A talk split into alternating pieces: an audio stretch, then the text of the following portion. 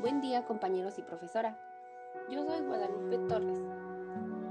El día de hoy decidí realizar un pequeño podcast para explicar un tema que sinceramente es de gran interés. El tema que abordaré el día de hoy son los trastornos de la conducta alimentaria.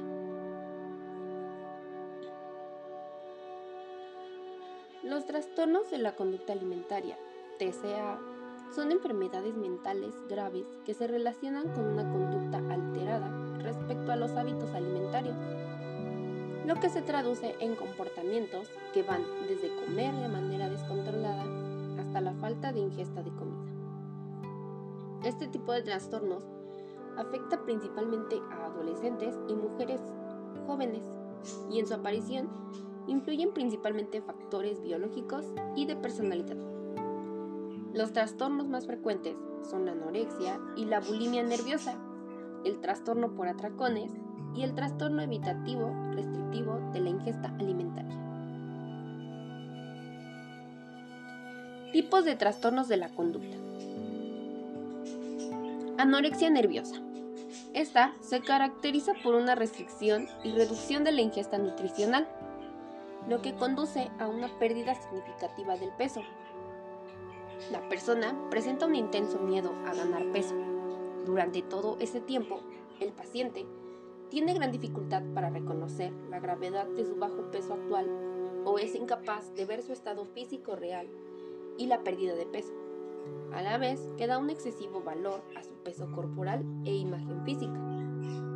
Existen dos tipos de anorexia nerviosa, lo que es la restrictiva. En esta existe la pérdida de peso ya que se debe sobre todo a la dieta, el ayuno y o el ejercicio excesivo. Atracones o purgas. Durante los últimos tres meses, la persona tiene episodios recurrentes de atracones o purgas, ya sea vómito autoprovocado o utilización incorrecta de laxantes, diuréticos o enemas. Bulimia nerviosa. Esta se caracteriza por la existencia de episodios recurrentes de atracones. Se considera como atracón a la ingesta de una cantidad de comida claramente superior a la que la mayoría de la gente puede tomar en un periodo determinado de tiempo, aproximadamente dos horas, acompañada de la sensación de pérdida de control durante este episodio.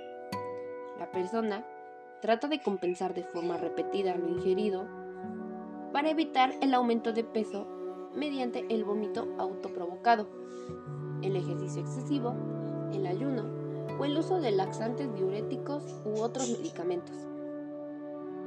La persona con bulimia nerviosa siente una gran preocupación por su peso y su imagen corporal. Trastorno por atracones.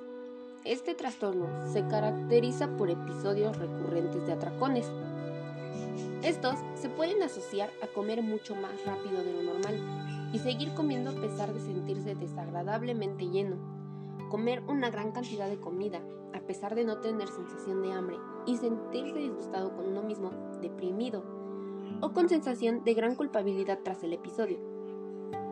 Los atracones producen un intenso malestar en la persona que los realiza.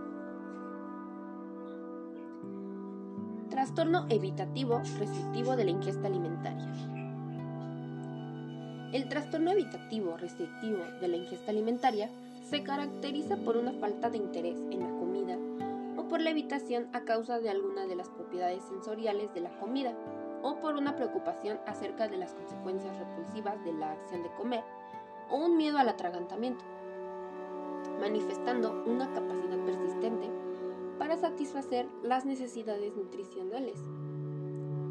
La evitación o restricción de la ingesta conlleva una pérdida significativa de peso o el no cumplir con el crecimiento esperado, deficiencias nutricionales significativas, dependencia de los suplementos nutricionales e interferencia importante en el funcionamiento psicosocial.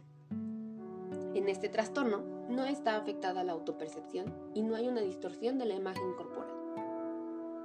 Los trastornos de la conducta alimentaria afectan principalmente a las adolescentes y mujeres jóvenes. Los estudios muestran que la prevalencia ha aumentado desde los años 50. La frecuencia clásicamente reconocida de un varón por cada 10 mujeres con un trastorno de la conducta alimentaria parece estar cambiando y haber aumentado el porcentaje de varones que presentan este trastorno. Tratamiento.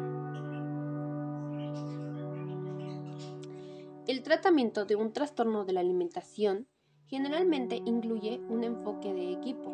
Por lo general, en el equipo participan médicos de cabecera, profesionales de salud mental y dietistas todos con experiencia en trastornos de alimentación. La psicoterapia, también llamada terapia conversacional, puede enseñarnos cómo reemplazar los hábitos poco saludables por aquellos que son saludables. La terapia familiar. La terapia familiar es un tratamiento basado en evidencia para los niños y los adolescentes que tienen trastornos de la alimentación la familia participa y se asegura de que el niño u otro miembro de la familia siga pautas de alimentación saludable y mantenga un peso saludable. Terapia cognitivo-conductual. La terapia cognitivo-conductual se usa con frecuencia en el tratamiento del trastorno de la alimentación, sobre todo en el caso de la bulimia y del trastorno alimentario compulsivo. En este este tipo de terapia aprendemos a controlar y mejorar los hábitos alimentarios y los estados de ánimo, a tener la capacidad para resolver problemas y explorar maneras saludables de afrontar las situaciones estresantes. Con esto, concluyo este podcast, agradeciéndoles mucho por su atención y el tiempo brindado en escuchar mi presentación. Espero les haya gustado. Muchas gracias.